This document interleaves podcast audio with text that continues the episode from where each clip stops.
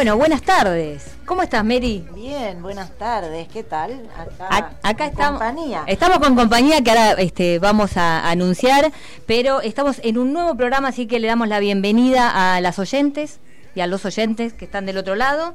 Este es el programa número 155, Mary, de nuestra quinta temporada de Genética Sindical, esta temporada radial. Impresionante. Muy bien. Estamos con Mary Fleming, quien les habla Débora Espínola, y bueno, tenemos dos faltazos.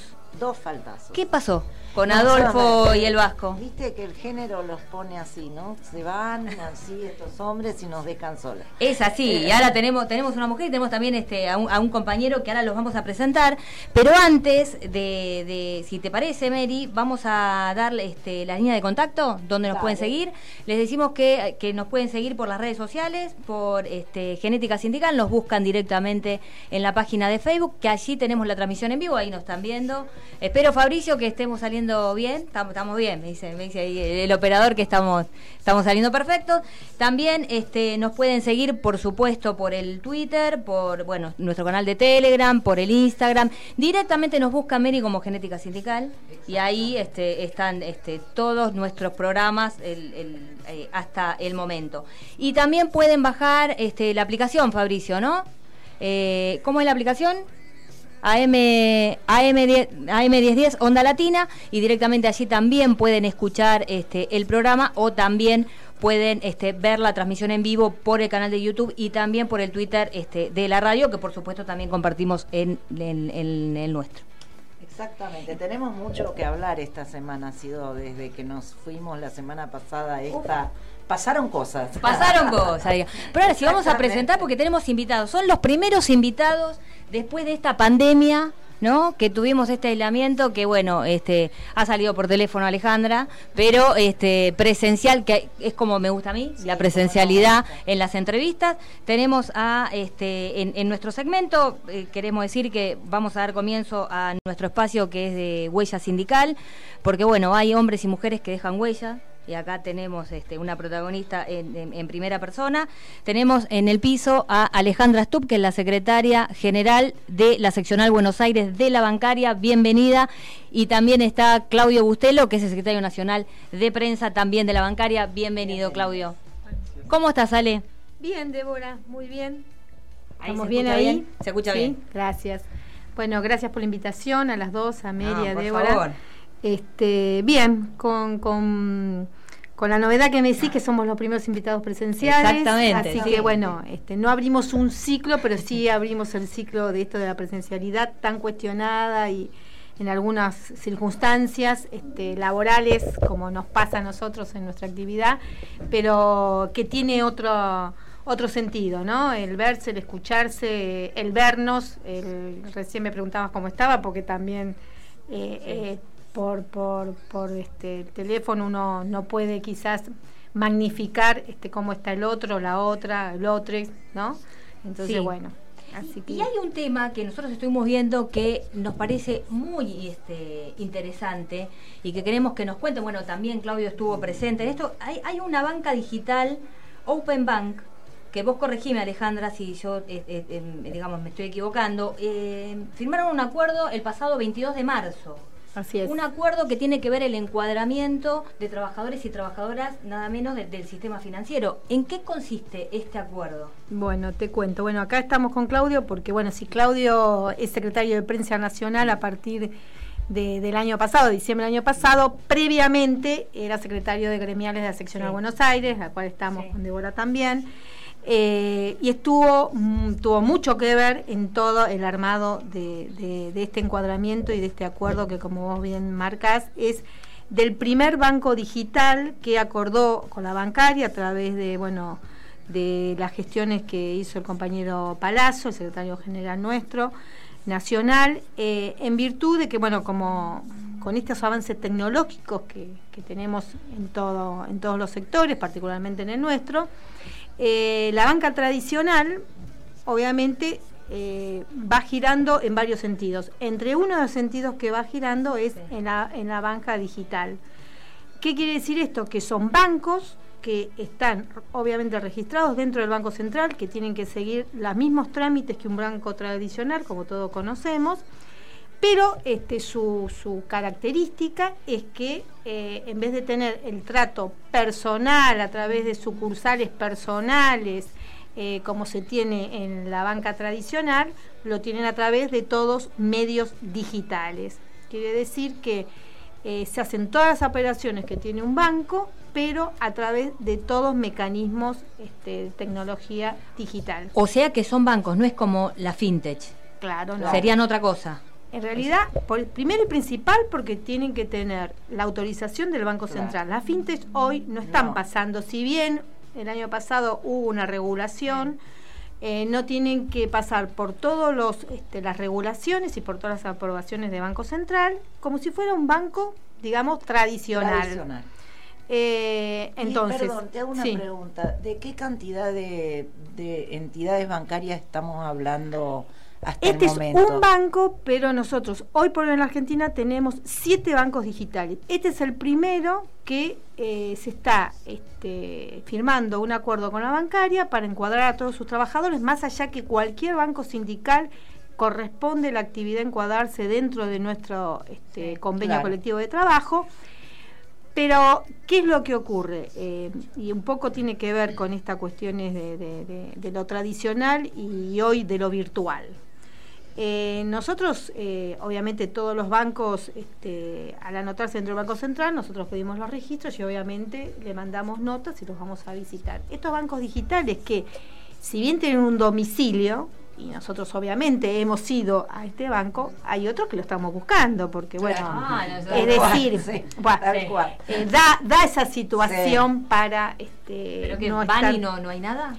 Lo que pasa en algunos, por ejemplo, tenemos domicilios y vamos y no te atienden porque como no tienen, digamos, fachadas este, como los demás, eh, obviamente cuando está la bancaria hemos mandado unas notas y nos contestan que no, que ellos no son bancos, sino que son justamente eh, diferentes este, o app, te dicen, o como vos recién preguntabas, fintech, Sí. que decir, que ponen la tecnología al servicio de transacciones, pero ellos no se constituyen como banco, como tradicionalmente tienen que tener eh, determinados parámetros banco. Nosotros, esa es la discusión que tenemos con la fintech, esa es la discusión que tenemos con algunos, por ejemplo, con el tema de mercado pago, con el tema de Rapipago, de, mm, de pago fácil. Sí, Rapipago es la Sí, otra tal también. cual. Eh, que este que obviamente nosotros estamos con esa discusión a nivel del ámbito administrativo, como es el Ministerio de Trabajo, y también del ámbito judicial, ¿no? Pero volviendo al tema de estos bancos digitales, sí, son siete.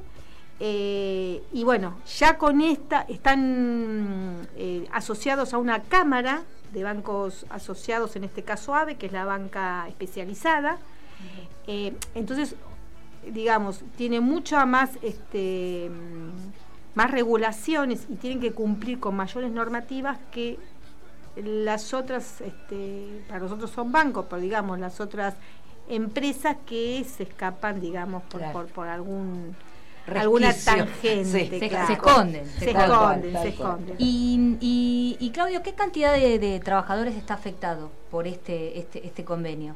Eh, mira, en- puntualmente en Open Bank, eh, cuando empezaron eran cerca de 50 trabajadores, no sé, porque permanentemente van incorporando, esto empezó las actividades en, Sí, eh, debe estar en a mediados del seguro, 2021, ¿no? si no me equivoco. Eh, hoy estaba mirando la fecha, con el- la primera reunión que fuimos fue el 3 de septiembre del 2020. O sea, fue un largo proceso Mirá, de negociación, bastante, de charla, claro. de conversaciones. Eh, y, y la primera que fui yo, porque creo que antes tuvo Sergio, Sí, antes con vos. tuvimos, sí, sí. Eh, entonces no, no, no fue nada, nada simple, venían de otro tipo de mentalidad, había eh, directivos que eran de Google, otros que eran de Mercado Libre, tenían Ah, que una... no venían del sector financiero. eh, de aerolínea, de cual- Ah. alguno que otro, de, de Santander, pero Santander. eh, mayormente eran otras actividades que eran otro tipo de regulación, esos llamados horarios flexibles eh, que Claro. Que, que son interminables. Una de las cosas que me llamó la atención que en la primera reunión eh, costaba, digamos, hacerle entender lo que era nuestro convenio, nuestra actividad, nuestro convenio del 75, que era el que estaba vigente, y decían, pero yo no puedo entender cómo alguien si quiere trabajar a la una de la mañana no puede Claro. hacerlo. Eh, Ah, decían eh, los. Sí, los Claro, como Sí, sí. si fuera algo normal. Entonces, hay una jornada. O sea, es como Sí, que claro. ese tipo de cosas, bueno, con el tiempo Los se fueron. del siglo XXI. Más o menos. Exactamente. La Más el avance tecnológico. eso. Y eso, imagínate, fue, eso fue antes de la pandemia. Así que después vino todo lo otro, que ya tuvimos, este, bueno, con, el tema de la pandemia forzosamente que aislamos. Bueno, entonces esto es un gran logro. ¿Cómo, cómo fue que se logró esto que, que, que digamos que aceptaran este encuadramiento, ¿no? Porque es un conflicto, esto es complejo. Sí. Mira, eh, vuelvo a decir, este, una de las primeras gestiones lo hizo, lo hizo Sergio Palazzo. Eh, nosotros ya venimos desde hace cuatro años, eh, todos los años en los congresos, que pusimos una comisión especial de tecnología por todos estos avances tecnológicos en general y en particular. Ahí empezamos a, a, buscar, porque esa es la verdad, a buscar por todos lados eh, qué bancos se estaban constituyendo, cómo se estaban constituyendo, quién son los dueños, qué capital accionario tenían y ahí te encontrás una caja de sorpresas que es, es este digamos, un placer desde el punto de vista de decir, pero todos terminan en el mismo lugar, porque esto es cuando te dicen, este, eh, tengo cuatro patas, muevo la cola y ladro, pero no soy un perro. Entonces, sí, bueno, ¿y qué sos? ¿Una nueva especie? Bueno, decime qué tipo de especie y qué, qué, es lo que vas a hacer. Entonces, nosotros ahí empezamos a ver, vuelvo a decir, al principio eh, empezamos a detectar algunos bancos a través de las propagandas, a través de las páginas web, eh, hicimos denuncias en el Ministerio de Trabajo de este y de otros bancos, o sea, ya empezó un pues sí, conflicto. Sí, conflicto ya venía, obviamente. Rápidamente este banco está, este, su dueño es Santander de España, tiene directa relación con Santander eh, España tiene un capital accionario. Eh, ellos no, no hablan de Santander, o sea, de, Santander como banco de acá, sino están directamente con el de allá. Con el de allá. Eh, pero bueno, obviamente todos sabemos que bueno la relación está, que nosotros sabemos que claramente todo lo que tiene que ver la base de datos, todo lo que tiene que ver la clientela, seguramente eso tiene un punto en común, digamos. Eh, y, bueno, y cuando empezamos a trabajar y a explicarle que, bueno, que si no querían tener conflictos con el sindicato, se tenían que, que ayornar a la regulación de nuestro país. Un poco contando, recuerdo, ¿no? Cuando fuimos, este, las primeras reuniones siempre fueron en el sindicato, después las otras reuniones tuvimos un par en la sede del banco y la verdad que es un pueblo fantasma. Entrabas y encontrabas tres o cuatro trabajadores. ¿Por qué? Porque muchos están. Bueno, ni que hablar cuando vino la pandemia, ¿no? Eh, entonces es complicado porque nosotros, por ejemplo, siempre saco otro ejemplo como para cuando fue el tema de los call centers, que no los querían encuadrar. El encuadramiento, sí. ¿Fue 2008 o 2009? 2000, claro, 2009 se cerró el acuerdo. Eh, pudimos hacer el acuerdo. Entonces, pero nosotros teníamos una realidad física que íbamos, los buscábamos y, eso, y eso que no estaban todos adentro de las entidades bancarias, estaban por fuera. Bueno, hicimos todo un trabajo de terreno que, bueno, para tener más pruebas, para, bueno, que obviamente encaminar en lo que eh, finalmente se pudo hacer a través del Ministerio de Trabajo, que esos trabajadores pertenecen a nuestra actividad, los que obviamente trabajan en función de las tareas bancarias. En este caso, eh, entras a edificios que vos tenés que buscar, si es que encontrás que dicen algún nombre, no podés acceder como antes porque tenés edificios inteligentes que si no vas a buscar a alguien no te dejan pasar, y si, vas a buscar a ellos y te, y te nombras dicen que no hay nadie, de hecho nos mm, pasa que nosotros que dejamos notificaciones y no, bueno, teníamos que terminar o con telegramas o carta de documento y ahí te aparecen porque bueno, ya no queda, digamos, todo esto de la tecnología y a su vez de la presencialidad física obviamente va este, trayendo quizás más inconvenientes, que sea más largo la cuestión. Y un punto fundamental, nosotros tenemos un convenio colectivo de trabajo que más allá que tiene muchos años, es muy concreto, es muy específico, tanto eh, en, las categorías, después tenemos la resolución que tiene que ver con nuestras jornadas y también, como bien... Por eso, eso te, te quería preguntar, ¿qué, ¿qué, significa estar encuadrados para estos trabajadores de, de esta banca digital? ¿En, qué se amplía, digamos, cuál es el beneficio que tienen? Como, como principal tener un marco laboral y legal. Eso es fundamental para cualquier trabajador. Saber dónde estamos parados, qué derechos tenemos este, y, y qué nos corresponde por estar trabajando en una actividad. Y que sea concreto, ¿no? Entonces tenés un convenio colectivo, tenés una organización sindical presente. Que te, que te Contiene que te protege y que va a hacer respetar tus derechos en, to- en toda instancia de tu vida laboral, ya sea a través de tu salario, ya sea a través de tu categoría, ya sea a través de otros derechos que tenemos ampliados eh, por, por violencia, por normal alguno, por licencia que exceden la normativa laboral, porque si bien en general cualquier trabajador, ¿dónde está encuadrado? En un convenio colectivo, en el convenio de comercio, porque bueno, todas las actividades Claro, son comerciales, claro. pero después nosotros tenemos Era, nuestra... era este caso de estos trabajadores Sí. de, de- de- Sí, sí, sí. En cuanto al tema salarial, en algunos casos, claro que va a tener una significación, en otros quizás no tanto, porque hoy la tecnología ha hecho aumentar significativamente los salarios, hablando puntualmente del tema de sistemas, dentro de sistemas, ¿no? Sí. Eh, pero no es solamente el salario, que como nosotros hablamos con nuestros compañeros, que tenemos graves problemas en esas áreas por el tema de hoy cómo se cotizan esos puestos Claro. de trabajo a nivel este, general, ¿no? De, porque toda tecnología está obviamente muy muy buscada y, y muy y ni que hablar el tema de programadores, de analistas y demás. Pero no pasa solamente por eso, pasa por lo que digo antes, pasa por tener otros derechos que también son importantes, pasa por saber, por ejemplo, nosotros hemos superado y hemos encuadrado a los, cam- a los compañeros en las licencias eh, de, de vacaciones con nuestro convenio, que son superiores, hemos conseguido que le pongan días hábiles, o sea, hay diferencia. En el piso, en vez de empezar con 14, empiezan con 21 días. Ah, Claro. claro, una diferencia. Grande. eso Grande. también hace a la Constitución que a veces, digamos, en la generalidad quizás no, no lo advierten, pero bueno, el que inicia a veces no, no, pero después cuando van pasando los años se van dando cuenta. El que inicia también, no digo que no se dé cuenta.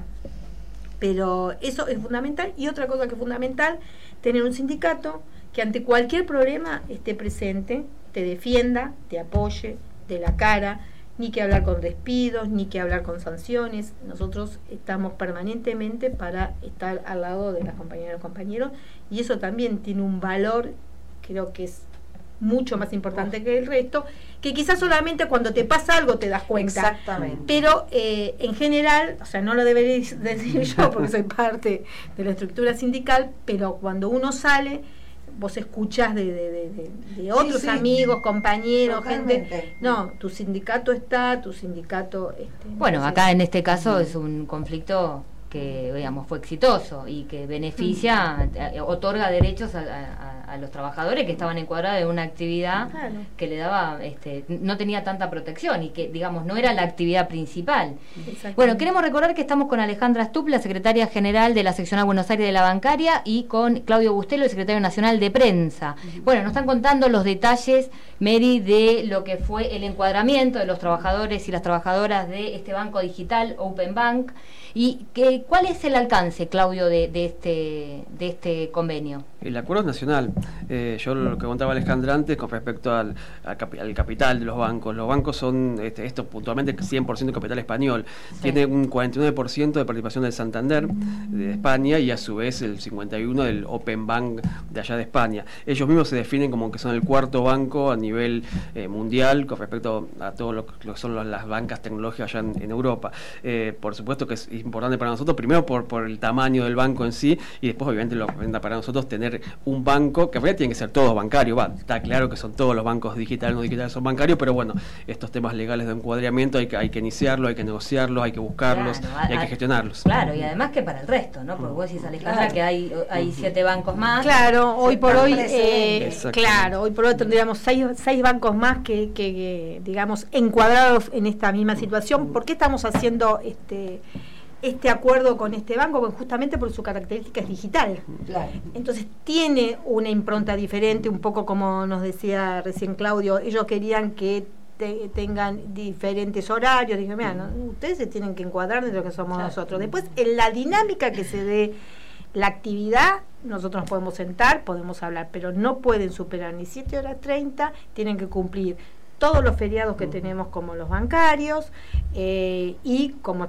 y después cumplir los demás derechos como yo decía la licencia que tenemos por violencia de género y vi- violencia doméstica las licencias ampliadas que tenemos de paternidad paternidad. de, de adopción eh, bueno todo eso que no lo tenían porque bueno, vuelvo a decir, estaban eh, encuadrados en, comercio, y por otro lado también, como, como, como bien dice, estos son bancos que se están iniciando. Entonces, claro, totalmente, y este, y además que puedan tener una este, comisión gremial, o sea, representantes que este, dentro de, ah, hablando de, comisión también, eh, ¿el acuerdo tiene una comisión de seguimiento? Sí. Bueno, eso es fundamental, ¿no? Claro, nosotros tenemos una comisión de seguimiento porque, bueno, justamente por varios temas, ¿no? Este, porque nosotros también en esto nos vamos ayornando, porque el cambio es para todos, para, la organización sindical también, eh, en todas cuestiones que... Eh,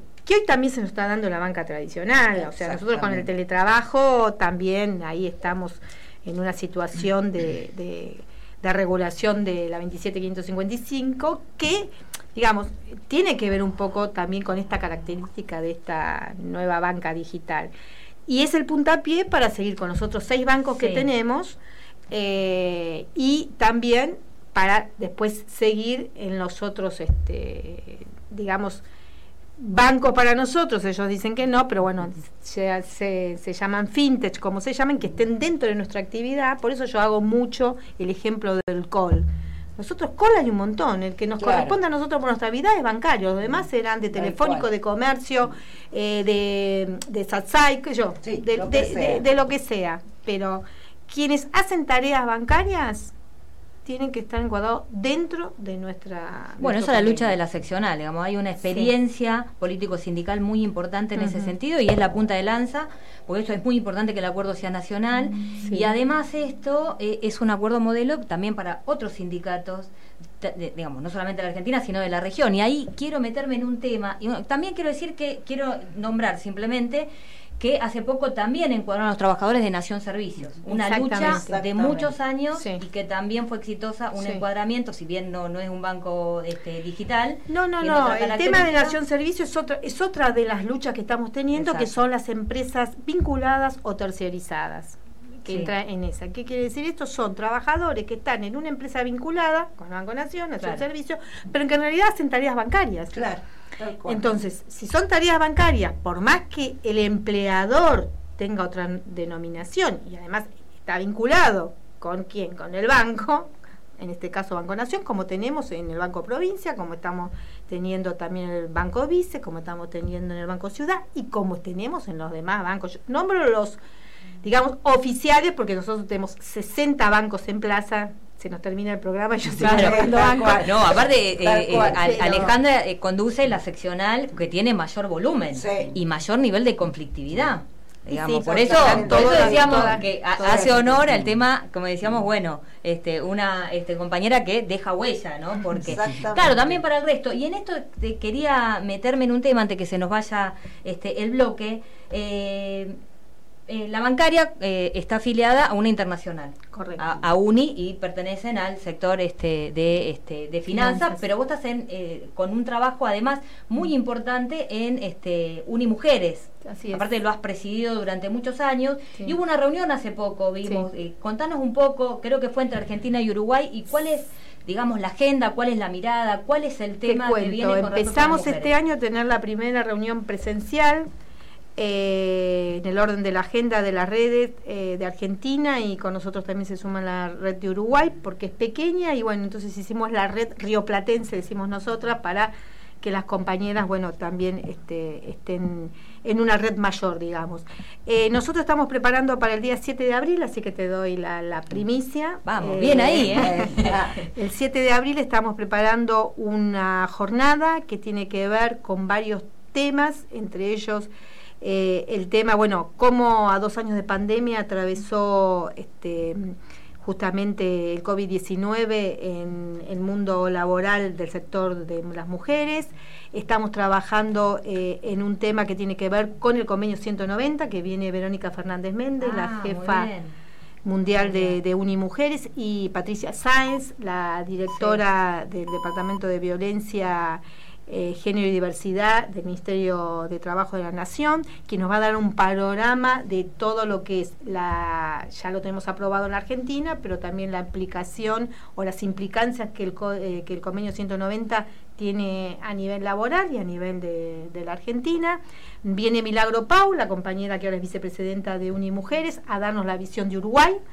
Eh, y preparamos otro bloque, dos bloques que uno habla, los avances que hemos tenido con perspectiva de género en estatutos y en nuestros convenios. Eh, con la, la, red está formada por este, más de 12 sindicatos de, la Argentina, entonces la, esos avances que hemos tenido en cada, en cada actividad gremial. Y el último tema que ponemos es las mujeres en la mesa de discusión. O sea, las mujeres paritarias que tienen que discutir en los convenios colectivos de trabajo, las paritarias que tenemos todos los años eh, en nuestro país. Bueno, el rol de la mujer y por qué la mujer tenemos que estar en esas mesas. Bueno, muy interesante. ¿Esto va a ser acá en Argentina? Acá en Argentina, el 7 de 9 a 11 y media de la mañana, eh, presencial en la bancaria, en el Salón Malvinas Argentina. También se va a dar por este virtual, con Zoom y por YouTube. Ah, se va a hacer la transmisión.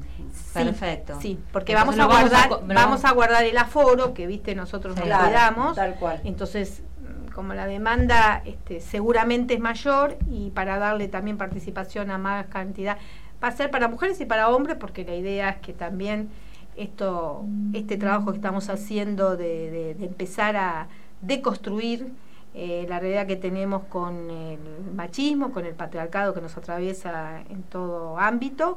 Eh, nosotros también nos damos ese trabajo que, además de nosotras también empezar a, sacarnos ese patriarcado que lo tenemos incorporado, que eh, los compañeros, y también vamos a hablar de las diversidades, así que es muy, muy, amplio. Es para empezar, es como el, primer, este, no lo pudimos hacer en marzo este porque bueno, una agenda muy cargada y aparte, bueno, no, no se podía dar la, reunión, así que lo estamos haciendo el 7 de abril y además vamos a hablar de la ley Micaela porque el primero de abril se cumple cinco años del feminicidio de Micaela. También la ley Micaela, qué, qué cambio trajo en nuestra sociedad. Bueno, felicitaciones y ahí vamos a estar. Perfecto. Cubriendo este, este, esa eh, actividad, porque aparte que tiene mucho que ver con este espacio que denominamos huella sindical, porque nos interesan dos temas que son centrales, uno vinculado a la violencia en el mundo del trabajo, concretamente el convenio 190 de la OIT, y el otro, el tema del avance de la tecnología, cómo afecta particularmente a los trabajadores y trabajadoras, y bueno, acá es una punta de lanza que se hizo desde la bancaria y especialmente de la seccional que vos conducís, Alejandra, para encuadrar a estos trabajadores y estas trabajadoras, es decir, siempre digamos a la vanguardia y siendo, bueno, este, mostrando este, el norte, ¿no? Por, por el camino que hay que ir, así que felicitaciones. Bueno, se nos fue el bloque y les agradecemos muchísimo que hayan venido y esperamos, los invitamos que, que, vengan en otra ocasión para contarnos qué, qué va. ¿Cómo seguimos? Exactamente, y sobre todo cuál es la agenda de mujeres. Alejandra, que eso nos, nos interesa muchísimo tanto de las bancarias, bueno, eh, eh, en unidad con, con, otros sindicatos y también con los sindicatos de la región que están este, vinculados en el sector financiero este, en, UNI. Así que muchas gracias.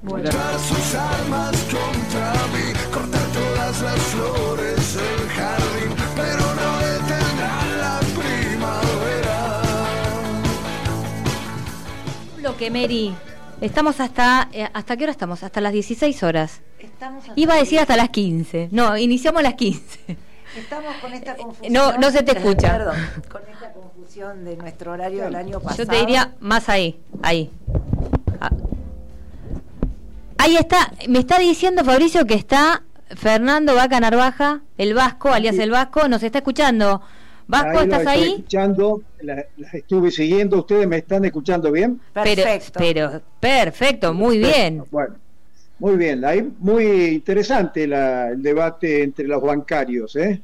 Ah, con, escuchaste este, la entrevista a Alejandra Stup. Sí, sí, la escuché completa. Como siempre, los bancarios van copando este programa, ¿no? Bueno, vamos copando, sí. Pero bueno, era un tema importante que había que visibilizar porque es el encuadramiento de, trabajadores, bueno, nada menos que, viste que siempre hablamos, el tema digital, ah, cómo va avanzando. y bueno, es el primer convenio de estas características en toda la región. Sí, en toda la Sí, so- región. so- sobre todo que uno tiene todavía las dudas con la famosa fintech, ¿no? Este, eh, pendiente. Pero bueno, ya lo vamos a traer a Palazzo para que debatir este tema. ¿Qué te parece? Me parece muy bien. Bueno, mira, quería hacer una, Dale. antes que nada un tema, ustedes se habrán enterado que en la vía pública se han este, pegado este, realmente, eh, que podemos decir, no de provocación, sino de eh, demasiado riesgosos, digamos, eh, acusando a Cristina Fernández de Kirchner, nuestra vicepresidenta, de asesina. Esto es una, eh, no podemos decir que es una provocación, esto realmente merece el repudio y el rechazo de todos los partidos políticos, de las organizaciones políticas, entre ellas la nuestra causa nacional, porque se cruza un límite de la democracia muy peligrosa, ¿no? Que no solo busca desestabilizar al gobierno, sino que pone en riesgo la seguridad de la vicepresidenta. Entonces la condena debe ser unánime este, del gobierno, de los partidos políticos, de la oposición, porque esto nos está llevando a una situación muy peligrosa en la Argentina y se vincula también con el ne- negacionismo, con esto de los libertarios, el neofascismo, estos cipayos que están llevando el enfrentamiento, el odio en la Argentina a un límite muy peligroso. Nosotros ya lo vivimos en coyunturas como 1973 y 1975. Entonces hay que salir muy claramente, muy firmemente a ponerle freno a estos hechos. Sí, es como si este, nosotros cuando reiniciamos este, el lunes pasado el programa, eh, recordás que sacamos al aire a una compañera que habían vandalizado un ex centro de detención. Después este, se produce el episodio del vandalismo en la estación Rodolfo Walsh. Ahora nos encontramos con esto, que es como vos decís, la verdad que ya va la, la sensación es que va escalando. Eh, ¿No es cierto? Este nivel. Y este, francamente, este, aparece como muy peligroso este, que merece el repudio de, de todas las organizaciones sociales, políticas, sindicales, etcétera. Sí, bueno, el repudio desde este programa. Desde ya. Y nuestra solidaridad con la ya. vicepresidenta Cristina Fernández de Kirchner. Desde Causa Nacional, desde el Grupo Bolívar, este, un repudio y un rechazo claro a esto. Bueno, pero como tenemos poco tiempo y ya estamos casi, eh, nos quedan unos 20 minutos y tenemos eh, una, un libro por presentar, este, un poco las dejo que, que traten de comunicarse con este, No, pero Dolores pero Araya, no nos dejes, vos también tenés que... No, no lo dejo, acá yo las estoy siguiendo, voy a intervenir No, también. ah, bueno, bueno, también. porque tenés que... Muy bien. Eh, Eso es, eso es lo bueno de la tecnología, ¿no? Que podemos estar, este, no estás acá en el piso, pero estás. Las estoy viendo por pantalla con algunas dificultades que tuve para entrar, se me tocaba y me iba, pero bueno, ya le vamos, ya vamos a ir manejando esta situación. El que no sé nada es Adolfo. No Bueno, tengo, no tengo le ni pidas idea. peras al olmo, no le pidas peras al olmo. Primero tiene que hacer el curso este, para comunicarse. Este, bueno, pero tienen la comunicación con Eh, Dolores. está en breve, está acá en la operación. Acá me dice Fabricio que Mary y eh, Vasco que está en línea. Presentala. Sí, Bueno. este, bueno, como todos los años vamos a dar inicio, así que usamos el espacio de historias desobedientes la semana pasada para repudiar el vandalismo en el ex centro clandestino de detención, este, Virrey Ceballos. Y ahora, este, en este caso, me toca eh, hablar de una historia desobediente muy particular. ¿Por qué digo particular? Porque involucra a mi hermana Catalina Fleming y a su compañero Carlos María Araya, que fueron este, desaparecidos en junio del año 1977. Ambos eran militantes este, populares de la organización Montoneros, eh, con una enorme trayectoria política, de militancia este, de todo tipo. Eh, empezaron a militar este, vinculados a los grupos de cristianos del tercer mundo, participaban de los campamentos de trabajo en los sectores más desprotegidos de Salta, Santiago del Estero, Eh, luego se incorporan a la militancia concreta de la organización Montoneros y eh, a partir de, un hecho puntual, este, donde mi, mi, cuñado Carlos María cae preso y Catalina lo libera, ellos pasan a la clandestinidad ya en ese momento tenían a la que es mi sobrina, con la cual vamos a hablar, Dolores, y este, a Jorge. Jorge Araya este, tiene el nombre Jorge dedicado a un hermano de Carlos María, que también un, militante este, de la primera línea de nuestra organización ahí en Rosario, que fue el primer este, asesinado por la AAA en Rosario. Eh, en el marco del 24 de marzo de este año, mi sobrina Dolores este, presentó un libro a donde participamos nosotros también con Fernando, yo como, como hermana, él como tío, este, y Dolores escribió un libro que tiene que ver con todos esos años y su mirada de niña, este, qué le pasó a ella y qué le pasó a su hermano en esos años este, nefastos de la dictadura militar. Dolores, ¿me estás escuchando? Hola Mary, sí. Hola querida, ¿cómo estás? Bien, bien, ¿qué tal? Muy bien, ¿Qué tal? Eh, Muchas gracias por invitarme ahí a todos. Oh, por favor. A toda la audiencia. Sí, mira, este, yo participé este, en ese acto tan hermoso que hicimos ahí en Chapadmalal y un poco lo que más rescato de, de tu charla es de cómo pudiste explicarnos a todos eh, ¿Cómo surge este libro, la idea de este libro?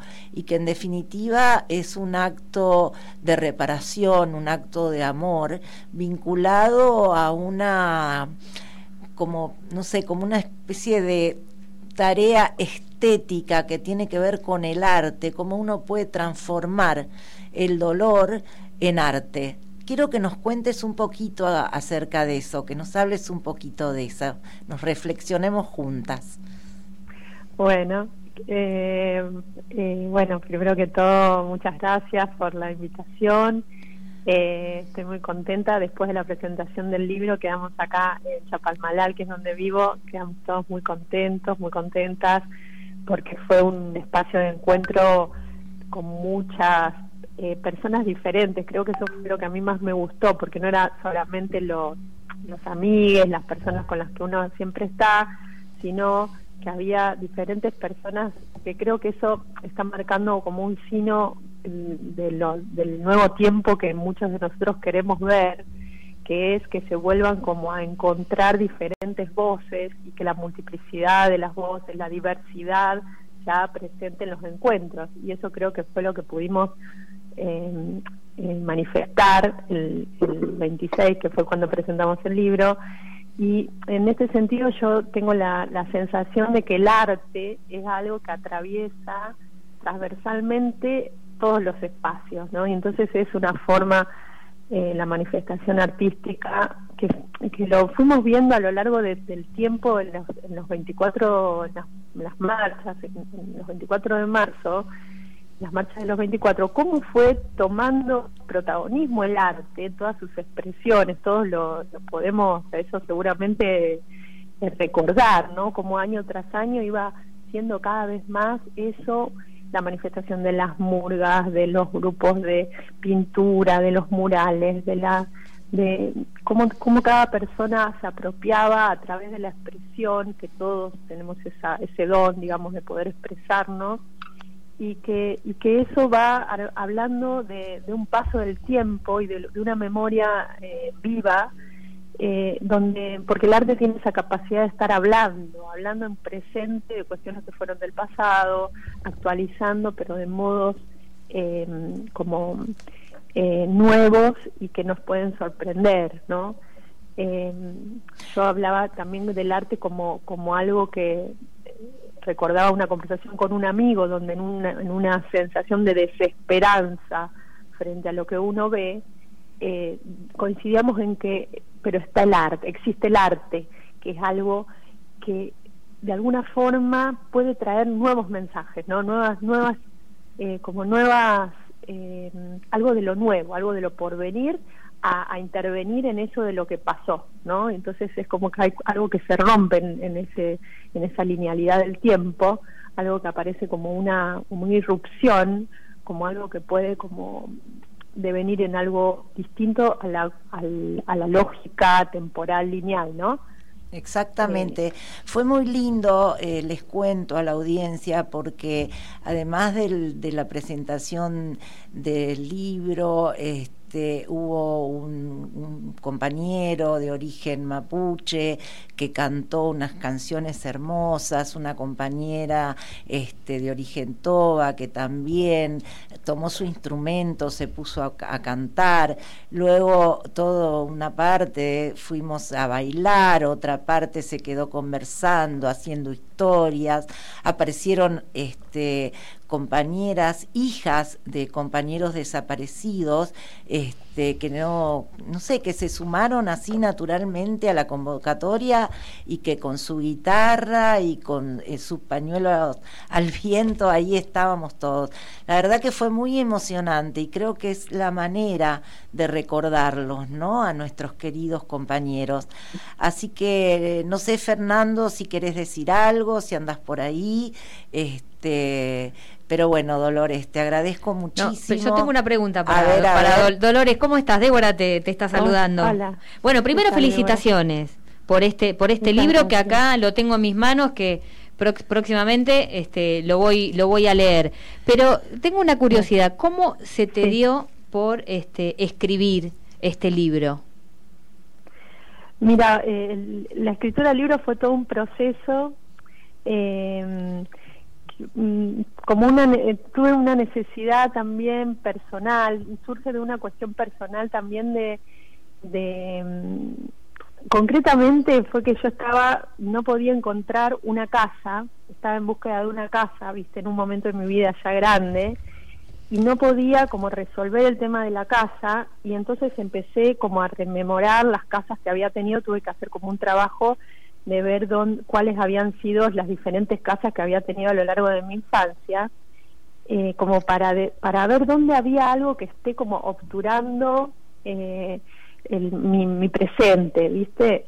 Y entonces empecé con esta escritura eh, y, y, fue tomando su forma y fue como encontrando, yo me fui encontrando con que había cosas que necesitaban ser dichas, que me parecía que necesitaban ser expresadas no solo porque era una, una historia personal, sino porque era algo eh, común en nuestro país, digamos, ¿no? Como historias de, eh, sabes, Débora, que también cuando uno relata historias que tienen que ver con el abuso, porque no solamente hay abusos sexuales, sino que también pueden haber abusos psicológicos, ¿no? abusos de poder, abusos de todo tipo, ¿no es cierto? Las infancias en general están atravesadas por situaciones donde, donde el poder o donde, donde fuerzas mayores eh, oprimen un poco las infancias, ¿no? que son sectores o los sectores vulnerables.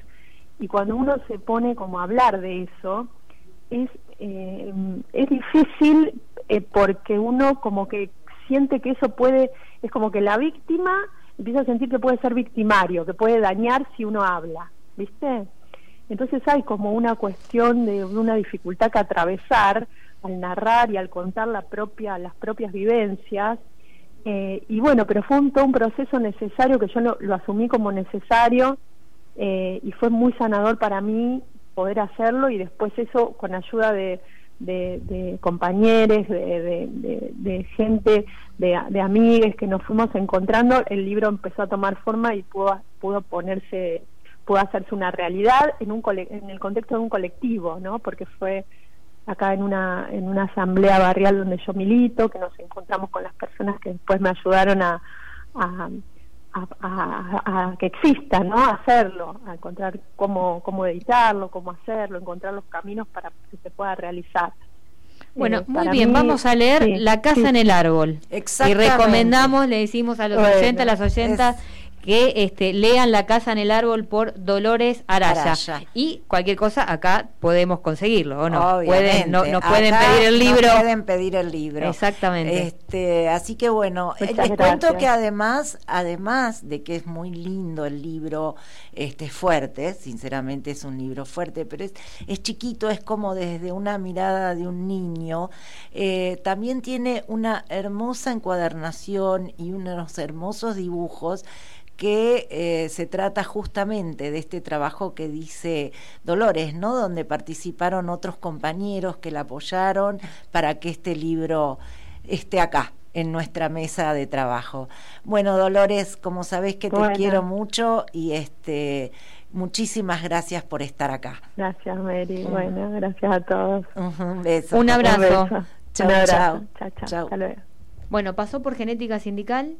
Dolores Araya, hija de Catalina Fleming y Carlos María Araya, este, compañeros desaparecidos eh, en el año 76 que pasaron por eh, Campo de Mayo y bueno, todavía los estamos buscando. Eh, como siempre decimos, este, lo más probable es que ellos no estén este, físicamente entre nosotros, pero sí está su memoria y sí nosotros queremos sus cuerpos.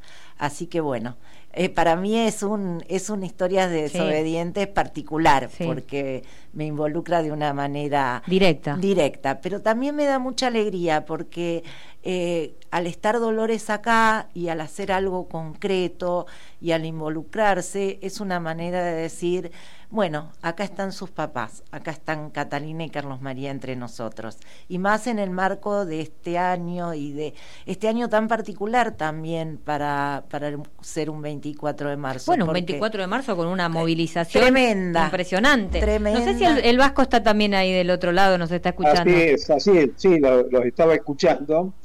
Y además, como yo creo que dijeron todo lo necesario y lo fundamental, y yo le agregaría que eh, es un arte comprometido, digamos, que logró eh, movilizar en una localidad este, pequeña de la costa atlántica esto que decía Dolores, ¿no?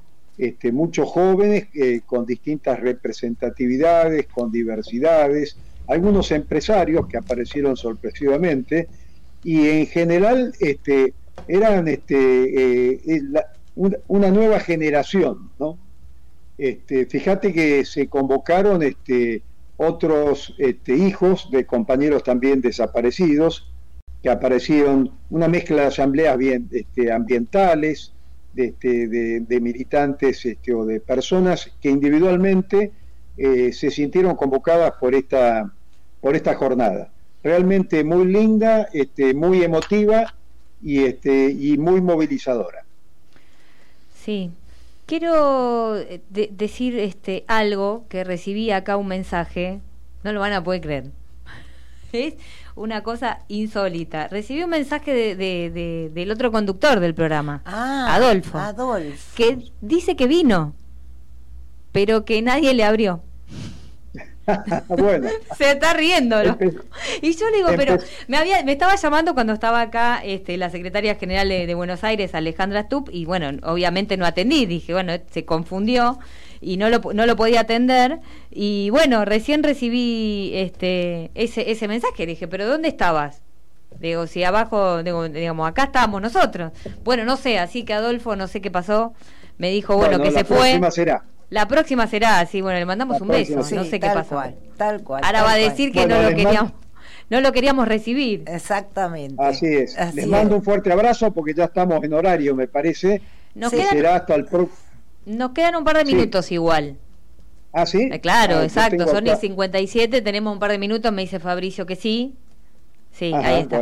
Bueno. y hablando de memoria, el otro día, eh, vos recién mencionabas, no quiero dejar este, de mencionar esto, que eh, en alusión al, al, libro, este, La Casa en el Árbol y al 24, eh, la, gran movilización, y mencionaste eh, los dos hechos que hubieron, en realidad y el Vasco, ¿no? El, tercero, que el tema del repudio, el de Cristina, y lo que pasó con este, la estación Rodolfo Walsh y el centro de Virrey Ceballos.